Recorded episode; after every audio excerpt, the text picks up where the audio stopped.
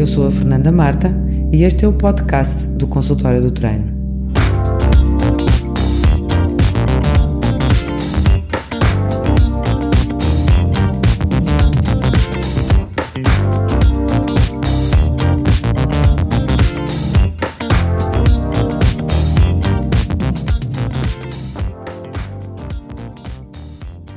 Olá, e cá está a Fernanda Marta com o podcast Consultório do Treino.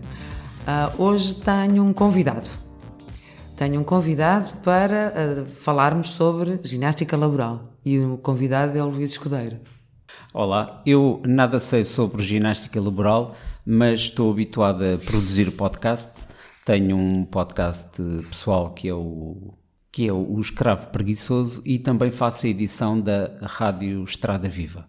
E então estou aqui a ajudar a Fernanda Marta a, a nos a nos orientar aqui sobre o que é isto da ginástica laboral, que é uma área ainda muito pouco explorada em Portugal. E, e eu, como leigo na matéria, apenas vou colocar algumas perguntas que os nossos ouvintes uh, poderão, poderão colocar. E a pergunta básica e primeira é: o que é a ginástica laboral? Pois, Luísa, a ginástica laboral é tão simplesmente quanto uma aula de ginástica que se pode realizar durante 10 a 20 minutos no máximo. Ela é realizada no próprio posto de trabalho, onde as pessoas estão a trabalhar, uh, e supostamente não deve ter um exagerado esforço físico, porque as pessoas, como estão a trabalhar, fazem a ginástica laboral ou antes de começarem a trabalhar no próprio local onde trabalham, ou no seu intervalo do meio da manhã ou no meio da tarde, ou no final do seu período diário de trabalho. Portanto, é assim que ela vai acontecendo. Então, pelo que podemos perceber, não é necessário levar uh, as licras e os fatos de treino e os ténis para o local de trabalho. É feito com a roupa com que se está, é isso? Sim, exatamente. Portanto, não tem nada a ver com práticas de ginásio, uh, não é esse o objetivo. O objetivo da ginástica laboral é fundamentalmente fazer um intervalo ativo é, que uh, ajuda os colaboradores de uma empresa ou de uma instituição a, durante 10 a 20 minutos, distraírem-se do seu trabalho, libertarem-se um bocadinho do stress e da pressão do trabalho e ativarem o seu corpo com movimentos de mobilização musculoarticular e também de correção de posturas. Pelo que eu percebo, a ginástica laboral é então adaptada ao tipo de trabalho que o colaborador exerce. Ou seja, se for um trabalho de estar sentado a um computador, é, é feito, um, é feito um determinado tipo de ginástica laboral, mas se ele for um operário que está com uma máquina e está de pé, o trabalho será diferente, é isso? Ah, muito bem, Luís. é isso mesmo. Pois então, a, ginástica laboral que eu tenho um, vindo a praticar e tenho feito algumas colaborações com algumas empresas tem sido um pouco padronizada para quem está sentado uh, um, com o computador. Portanto, para trabalho administrativo, digamos assim. A grande maioria das empresas tem muita gente que passa 8, 9, 10 horas sentada com um computador à frente e em condições de posturas de trabalho mantidas durante muitas horas e incorretas em termos anatómicos e biomecânicos. Ok? E portanto a postura predominante é a de sentada. E, e é feito um plano para essa postura de sentada. Mas se a pessoa tiver de pé durante muitas horas a manusear uma máquina e tiver uma série de movimentos repetitivos para usar essa máquina, ou visualizar, ou ouvir, ou empurrar, ou puxar as alavancas ou a manipulação, seja do que for, nessa máquina, também sim é feita uma análise biomecânica do movimento repetitivo que ele faz, da postura que ele tem que manter para estar a trabalhar e é feita uma prescrição de um programa de ginástica uh, adequado a estimular os músculos inativos ou a um, alongar e prevenir a tensão muscular que existam nos músculos demasiado ativos. Como a maior parte das pessoas atualmente trabalha, quando nós estamos a falar em meios laborais fabris, trabalha em escritórios ou trabalha ou seja em casa, seja exatamente num, num escritório, num open space, seja que, que fórmula tiver, mas está basicamente sentado a trabalhar a um computador, quais são as lesões, quais são as queixas habituais de alguém que passa muitas horas ao computador, como somos muitos de nós?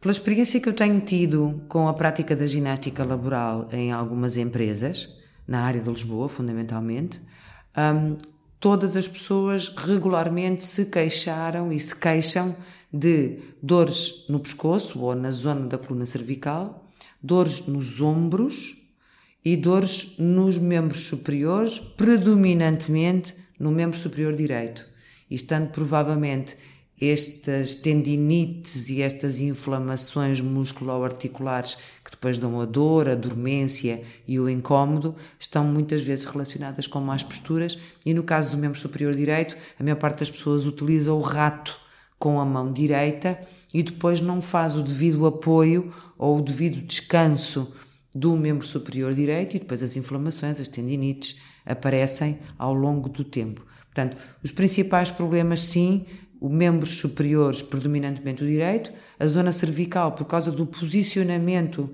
da cabeça ao olhar para o ecrã do computador ou para o teclado, que tem que manusear, e depois, muitas das vezes, o facto de estarem sentados uh, e inativos durante longo períodos de, longos períodos de tempo faz também o problema da falta de apoio da zona lombar na cadeira onde estão sentados, e às vezes o apoio está lá, mas não está no sítio certo.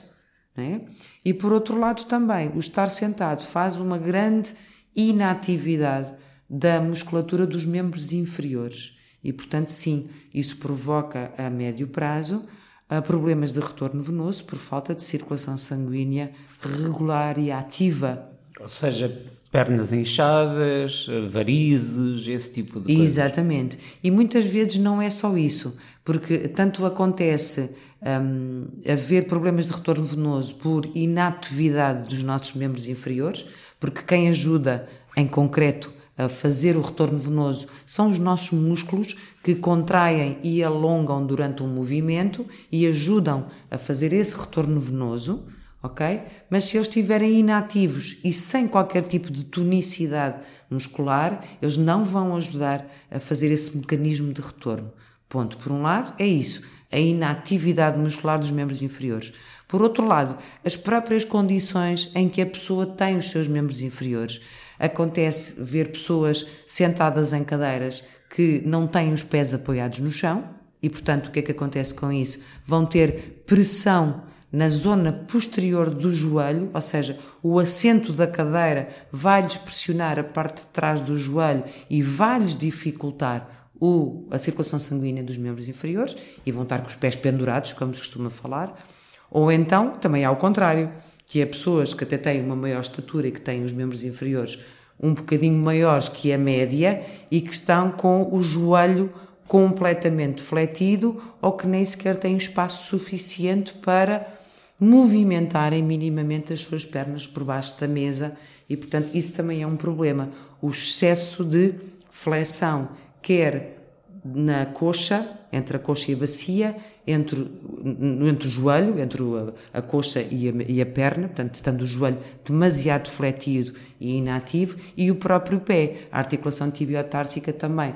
não tem muita mobilidade, mas tem que conseguir mexer os pés minimamente. E, portanto, sim, tanto existe o 8 como o 80. Tanto são as pessoas que estão com os pés pendurados sem terem onde os apoiar, e muita gente apoia os pés no sítio onde estão as rodas da cadeira, é? E as outras pessoas que realmente têm uma estatura um bocadinho mais altos, não é? E que os membros inferiores estão completamente atrofiados porque têm falta de espaço para se esticarem ou se mexerem ou etc. Portanto, eh, esse é o grande problema do estar sentado demasiado tempo. Uma pergunta um pouco mais teórica. Qual é um, o que é ergonomia e qual é a relação da ergonomia com a ginástica laboral? A ergonomia é, falando de uma forma muito simples, é estudar um posto de trabalho, analisar esse posto de trabalho, de maneira que ele esteja o mais adequado possível à pessoa que lá trabalha. Ponto. É tão simples quanto isso. E, portanto, é tentar perceber que o que é que aquela pessoa tem que fazer naquele posto de trabalho e tentar que ela esteja, em termos anatómicos e biomecânicos dos movimentos que tem que executar, da forma mais neutra. E eu, ultimamente, quando tenho feito algum coaching, que é o chamado, é o coaching que se chama coaching, mas isso digamos que é uma modernice, mas ao fim e ao cabo é olhar para um posto de trabalho e perceber que um, aquela postura que aquela pessoa tem naquele posto de trabalho está completamente desadequada àquilo que ela tem que fazer. E portanto, sim, tem acontecido ver muitas pessoas que um, não estão minimamente adaptadas àquele posto de trabalho e vice-versa. Mas o que interessa mesmo é que o posto de trabalho esteja adequado à pessoa que o ocupa. E portanto, a ergonomia, pura e simplesmente, é isso. A relação com a ginástica laboral. A relação com a ginástica laboral tem a ver com a tal função e a tal tarefa que aquela pessoa tem que executar naquele posto de trabalho. E tal como estávamos ainda agora a falar sobre a posição de sentado, a posição de sentado tem todas estas características um, da, o apoio da lombar, o, o, assento não ser demasiado profundo, ter os pés apoiados no chão, etc, etc. Portanto, tudo isto são princípios ergonómicos daquele posto de trabalho que devem ter tidos em consideração quando se decide quais são os exercícios que vou dar àquela pessoa ou àquele grupo de pessoas que mantêm uma, uma mesma função e uma mesma postura de trabalho, por exemplo, no caso dos administrativos. Ou seja, eu quero ver as pessoas no posto de trabalho, quero ver quais são os, os erros ou os riscos ergonómicos que existem naquele posto de trabalho e depois vou planear a aula de ginástica laboral alongando os músculos que estão em tensão muscular por má postura e movimentos repetitivos e tonificando ou mobilizando as articulações envolvidas naquele trabalho, naquele manuseamento, naquela postura, de modo a que haja uma maior irrigação sanguínea daquela zona, daquela articulação e lhes promova um melhor e um maior bem-estar quando estão a trabalhar. Uma questão mais prática. Uh, vemos até em alguns, em alguns filmes ou em alguns vídeos no YouTube o uso de, daquelas bolas grandes onde as pessoas se sentam. Há alguma vantagem em usar uma bola dessas uh, para se sentar ao computador em vez de usar uma cadeira? Isso tem alguma vantagem? Essa pergunta tem muito a ver porque hum, eu já aconselhei várias pessoas que estão durante muito tempo ao computador a usarem o assento alternativo da bola hum, para estarem com uma postura mais ativa. Ou seja, tem muito a ver aquilo que estávamos ainda agora a falar sobre a inatividade da postura de sentado ao computador durante muito tempo. Um, e portanto, estar sentado numa bola vai nos exigir a ter os nossos pés num bom apoio no chão, porque temos que fazer algum reajuste de equilíbrio tendo os pés bem apoiados. E, portanto, o que é que isso vai fazer? Se nós tivermos os pés bem apoiados, vai nos obrigar a ter um grau de tonicidade muscular que nos ajuda, por exemplo, àquela situação que falámos do retorno venoso. Claro que não é uma atividade significativa, mas o, o apenas mudar a posição das pernas e ajustar o nosso equilíbrio já vai fazer alguma facilitação do retorno venoso. Portanto, isso é bom. Também obriga, por exemplo, a ter uh, alguma tonicidade nos abdominais, digo eu, e do, nos lombares Sim, para manter a postura. exatamente, porque um, o apoio da bacia, ou seja, nós sentarmos numa superfície instável, vai nos obrigar a um, ter uma postura mais ativa em termos de equilíbrio entre a parede abdominal, que é na parte da frente, na parte anterior do corpo, e a zona lombar, na parte de trás das costas, na parte inferior das costas. Ou, Tem ou que seja, haver aqui um equilíbrio uh -huh. entre o abdominal e o lombar. Ou seja, aqueles problemas de lordose e cifoses também são trabalhados com, com, com a bola, com, com essa postura.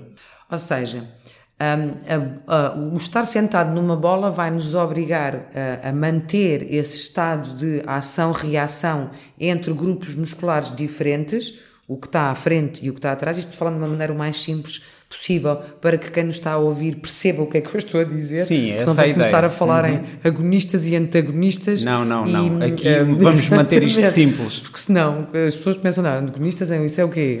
Há aqui guerra ou o quê? Não, não tem nada a ver. Portanto, o, o que importa é, quando eu me sento numa superfície instável, eu tenho que manter os meus membros inferiores, os meus pés e as minhas pernas numa posição de equilíbrio estabilizado, ok? Mas tenho que os manter com um mínimo de tónus muscular ativo. A minha bacia, ao estar numa superfície instável, vai estar constantemente em equilíbrio entre os músculos da bacia. Ok? Todos, todos eles têm que estar em equilíbrio entre eles. Porque se é assim, se eu deixar de contrair os músculos da zona lombar, eu caio para a frente. Se eu deixar de contrair os abdominais, eu caio para trás.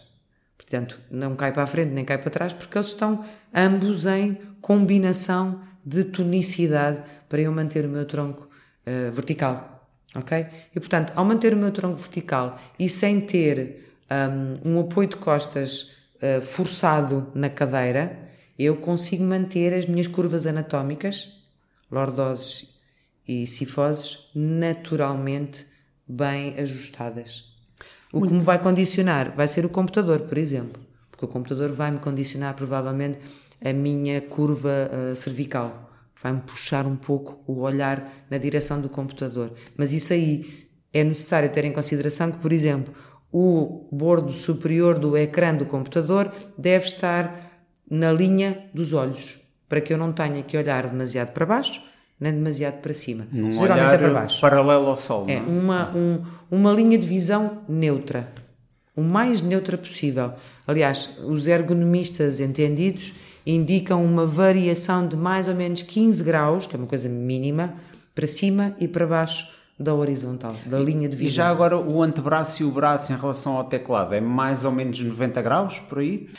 As indicações são, para nós não termos tensões musculares acrescidas no braço direito com o manuseamento do rato, nós temos que procurar uma posição de, do braço direito o mais neutra possível, ok? Portanto, eu devo ter o meu braço com o ombro descontraído, eu devo manter um ângulo de flexão do cotovelo de mais ou menos 90 graus ou até um pouquinho mais, não menos, e devo ter uma linha o mais neutra possível do cotovelo pelo pulso até à ponta dos dedos da mão, para estarem todos bem alinhados. Nada de teclados elevados ou inclinados, por exemplo. Ou seja, para que não haja nenhum músculo em tensão especial em relação a outros, não é isso? Exatamente, exatamente. É, lá está.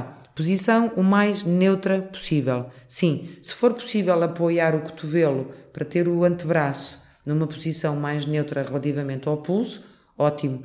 Mas às vezes acontece que então, não podemos estar sempre com o cotovelo apoiado na mesa, às vezes temos que ter uma postura um bocadinho mais ativa quando estamos a digitalizar qualquer coisa. Mas o que importa é que existe esta consciência da pessoa de que tem que se lembrar constantemente que tem que ter uma postura o mais neutra possível hum, no manuseamento do seu uh, computador, do seu rato, do seu teclado. Bom, já percebemos que a ginástica laboral é um mundo, daria para fazer apenas um podcast só sobre ginástica laboral, mas eu acho que nesta primeira abordagem já aqui os nossos ouvintes vão ficar com uma ideia do que é que estamos a falar eh, quando falamos de ginástica laboral, que ao fim e ao cabo é uma espécie de ginástica ergonómica, digo sim, eu. sim, não é? sim, é uma ginástica ergonómica. Na minha perspectiva, sim. E eu defendo muito isto da ginástica ergonómica porque eu entendo que a ginástica laboral não pode ser simplesmente durante 10 a 15 minutos animar quem está a trabalhar. Isso não chega. Ou seja, deve ter um objetivo. Deve ter uma, uma- um objetivo terapêutico para aquelas pessoas que estão a trabalhar naquele sítio. Para além disso, para não entrar na rotina, também é bom que se usem materiais diferentes. Por exemplo, eu tenho tido a prática de usar hum, bolas de ténis, ah, bastões, bandas elásticas, balões, ah, cordas, ah, ringues, bolas maiores, bolas mais pequenas. E, portanto, há toda uma diversidade de equipamentos que podemos usar para diversificar a prática dos exercícios, e isso é interessante de se fazer. Por exemplo, as bolas de ténis são muito solicitadas, porque depois podemos fazer uma massagem de relaxamento às zonas das costas onde há maior tensão muscular acumulada, e é uma aula interessante de se fazer. Mas eh, reforço muito isto pela prática que tenho tido de ginástica laboral em empresas. Eu não posso, pura e simplesmente, ir animar, como se costuma dizer, ir animar a malta. Eu acho que isso não chega Uh, não é isso que se pretende, porque fazer uh, intervalos ativos é muito giro, mas tem que haver uma intervenção de reeducação postural e de as pessoas perceberem que se devem descontrair para fazer ginástica durante 10 a 15 minutos, mas numa perspectiva de reeducar a postura e de ter terapia e de ter intervenção concreta para se sentirem melhor. Fernanda Marta, eu sei que tens feito uma ginástica laboral a uma empresa sui generis, vamos chamar assim, que é a Orquestra Metropolitana de Lisboa. Não, não estava, não estava fácil dizer este nome. Bom, mas esta, esta orquestra, isto é um desafio, eu sei que já, já fazes este trabalho de uh, ginástica laboral e ergonómica com eles. Uh, só aqui para desvendar um pouco o, o, o trabalho, uh, quais foram os principais desafios em fazer ginástica laboral com elementos de uma orquestra. Nós percebemos que numa orquestra com instrumentos clássicos, estamos a falar de gente que toca violino, que toca flauta, que toca um contrabaixo que é um, ou uma tuba, ou seja, eles têm posturas muito diferentes. Qual foi o, o desafio e como é que conseguiste chegar um, ao trabalho com eles e, e qual é a especificidade desse trabalho?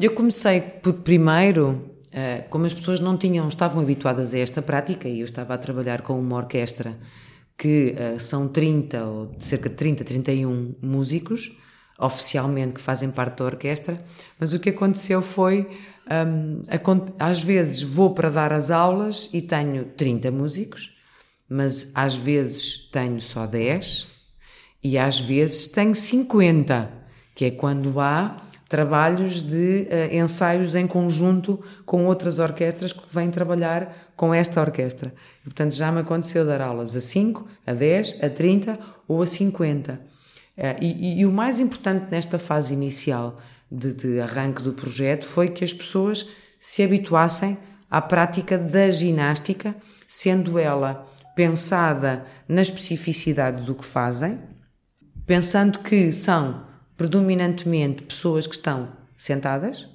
durante bastantes horas, com os membros superiores em ação motora de movimentos repetitivos e minuciosos no manuseamento dos instrumentos e com o acréscimo de serem instrumentos de sopro ou teclado ou, ou o que for. Portanto, eh, eu tentei centralizar-me nas posturas de trabalho que eles têm, no geral, não é? porque a maioria são violinos ou estão sentados durante grande parte do tempo do ensaio e depois da, da, da, dos espetáculos que vão fazendo. A grande maioria deles não só faz parte da orquestra, como ainda dá aulas do seu instrumento noutros sítios e, portanto, sim, a carga horária de trabalho com a música de todos estes músicos é muito grande e, portanto, eu centralizei muito nas posturas e no conseguir encontrar um plano de exercícios que tanto os mobiliza para estarem menos tempo sentados, para corrigirem as suas posturas e para terem posições mais neutras nos seus membros superiores. E para, para percebermos o que é que está aqui em causa, um violinista, por exemplo, uh, ele treina muitas horas uh, durante a semana ou por dia, Uh, e, e, quais são os principais problemas que ele pode apresentar uh, a nível de articular ou muscular? Porque o, o, violino implica, ainda assim, implica algum movimento. Uh, se, será que há algum problema que pode, com o tempo, advir da posição do, do instrumento? Fala-nos um pouquinho sobre isso. Sim, logicamente que sim. Aliás, tem muito a ver com aquilo que eu estava a acabar de dizer. Primeiro, postura de sentada muito sem apoio por exemplo, todos os violinistas que eu vejo a tocarem na, nos ensaios da orquestra onde eu vou dar as aulas, todos eles estão numa postura de costas direitas sem qualquer tipo de apoio. Ora, uma pessoa que esteja 4, 6, 8 horas, 10 horas por dia que sejam com as costas direitas, sem qualquer tipo de apoio, vai logicamente ter uma sobrecarga em termos musculoarticulares nos grupos musculares que estão a manter toda aquela tensão da postura de sentada com o tronco direito. E portanto, sim, eles vão ter muito a flexão da coxa relativamente à bacia mantida em tensão na postura de sentados, quase sem se mexerem, é? da cintura para baixo. E por outro lado, também as costas sem qualquer tipo de apoio têm que manter aquela tensão muscular durante muito tempo e, portanto, isso também lhes vai trazer uma grande sobrecarga, porque manter tensões musculares durante muito tempo vai limitar o fluxo sanguíneo àqueles músculos e, a médio prazo, vai dar dores e vai dar hum, sobrecarga e inflamação, ao fim e ao cabo. E ainda por curiosidade, como os violinistas eles têm aquela posição de pescoço em que eles prendem parte do instrumento com, com o queixo, não é? Exato, exatamente. Aquilo, aquilo traz algum, algum problema, alguma alguma questão em relação claro, ao, à, claro que eles têm claro que eles têm uma uma postura uh, muito é um pouco uh, exatamente é uma postura muito assimétrica uh, quer na rotação que tem do, do pescoço e portanto a, a, cervical deles está toda rodada predominantemente ao lado esquerdo não é?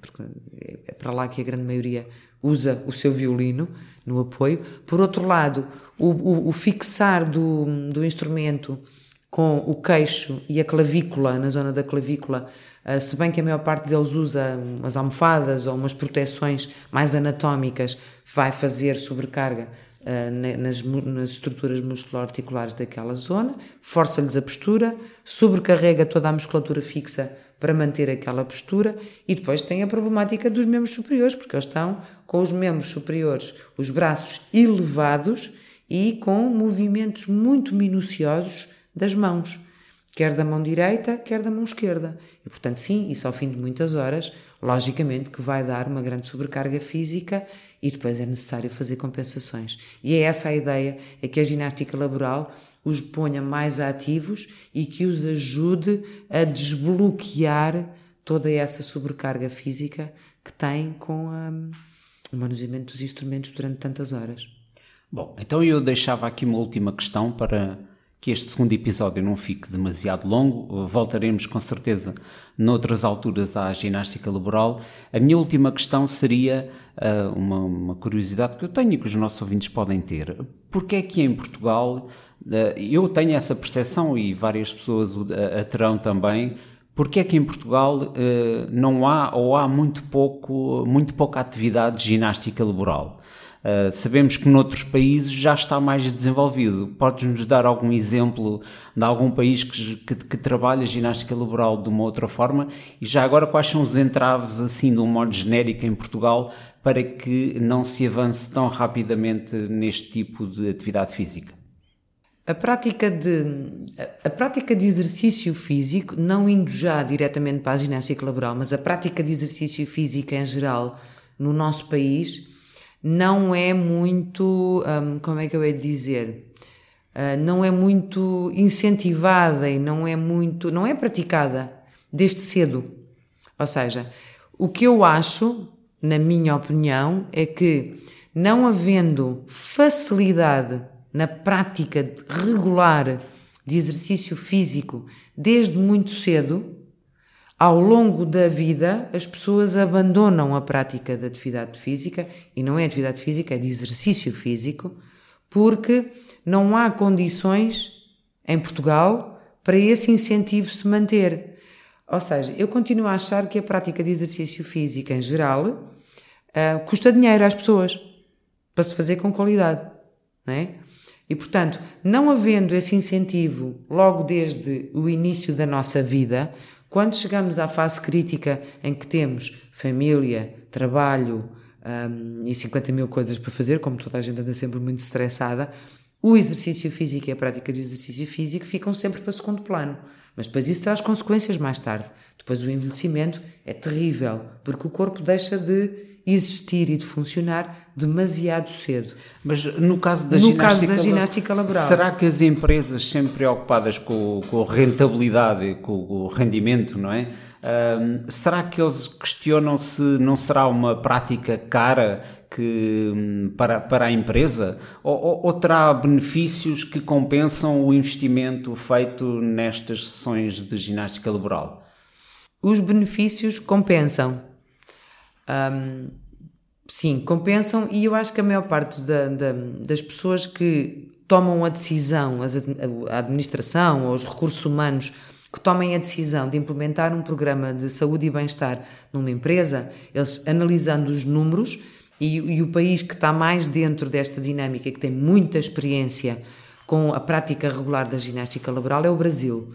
Eh, há imensa informação sobre muitas, muitas, muitas, muitas empresas e está regulamentado no Brasil a prática de ginástica laboral e está comprovado que ela tem benefícios em termos de produtividade e mesmo em termos de hum, trabalho concreto das pessoas que o fazem. Portanto, as empresas têm o retorno do investimento que fazem na criação de programas de saúde e bem-estar. Agora, no caso concreto em Portugal, eu já trabalhei pá, em umas 5, 6, 7 empresas diferentes, com ginástica laboral em condições diferentes, empresas de 5 ou 6 pessoas ou empresas de 100 ou 200 distribuídas por diferentes edifícios. O que eu vejo é que o português não tem a mentalidade de perceber que a empresa está-me a oferecer a oportunidade de eu ter 15 minutos para descontrair e para fazer bem ao meu corpo e para me libertar do stress do meu posto de trabalho, mas eu não vou fazer a ginástica porque eu tenho vergonha. Ou eu não vou fazer porque aquele vai fazer e eu não gosto dele, mas eu vou fazer. Ou seja, há ali uma, um passar da relação informal entre as pessoas que trabalham no mesmo sítio, ou há um desconhecimento também de que há vantagens em fazer o alongamento e o espreguiçar à meia da manhã ou à meia da tarde, ou há o pura e simplesmente eu tenho vergonha. Os outros fazem, mas eu não consigo, eu tenho vergonha.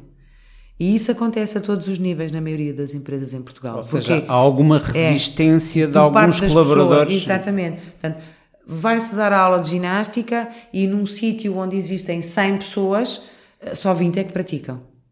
As outras 80 ou estão muito ocupadas a trabalhar, ou então até ficam a olhar e a fazer um sorrisinho de que aquilo afinal até é divertido, mas não têm a coragem de dar o passo à frente e de fazerem a prática.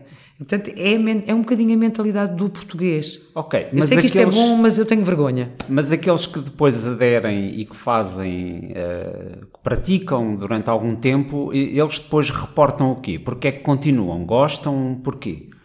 Eu acho que é um bocado essas duas coisas. É porque fizeram a prática e gostaram, hum, por duas razões. Primeiro, porque se sentiram bem a seguir, porque o corpo depois tem um, um bem-estar físico e psicológico. Gostaram de fazer a prática, sentiram-se bem. O intervalo foi mais engraçado do que ir à rua fumar um cigarro ou tomar um café, né? é diferente. E faz um bocadinho melhor. Do que o Exatamente, cigarro, exatamente. principalmente. Que é o que a maior parte faz quando, quando se chega para dar a ginástica laboral. Os que ficam, ficam, os que não ficam foram tomar um café à rua e fumar um cigarro. Pronto. Hum, e portanto, e depois a outra componente é: há as pessoas que gostam de estar com as outras no próprio posto de trabalho, mas há as pessoas que não gostam, que não querem estar em convívio com os colegas. Ah, e que, portanto, aquilo é um momento em que tem que haver interação entre as pessoas, inclusive na ginástica laboral, criam-se dinâmicas de grupo, cria-se interação física, há exercícios 2 a 2, há exercícios 3 a 3, há exercícios em grupo, e portanto isso obriga a pessoa a interagir com os outros. E há pessoas que não querem, e há pessoas que não gostam, e há pessoas que não estão minimamente para aí virados. E portanto hum, é um misto. Os que fazem gostam e ficam. Os que não fazem, às vezes acabam por mudar de ideias ao longo do prazo, porque vão ganhando alguma empatia com o professor ou com a professora, não é? Vão vendo e depois acabam por fazer.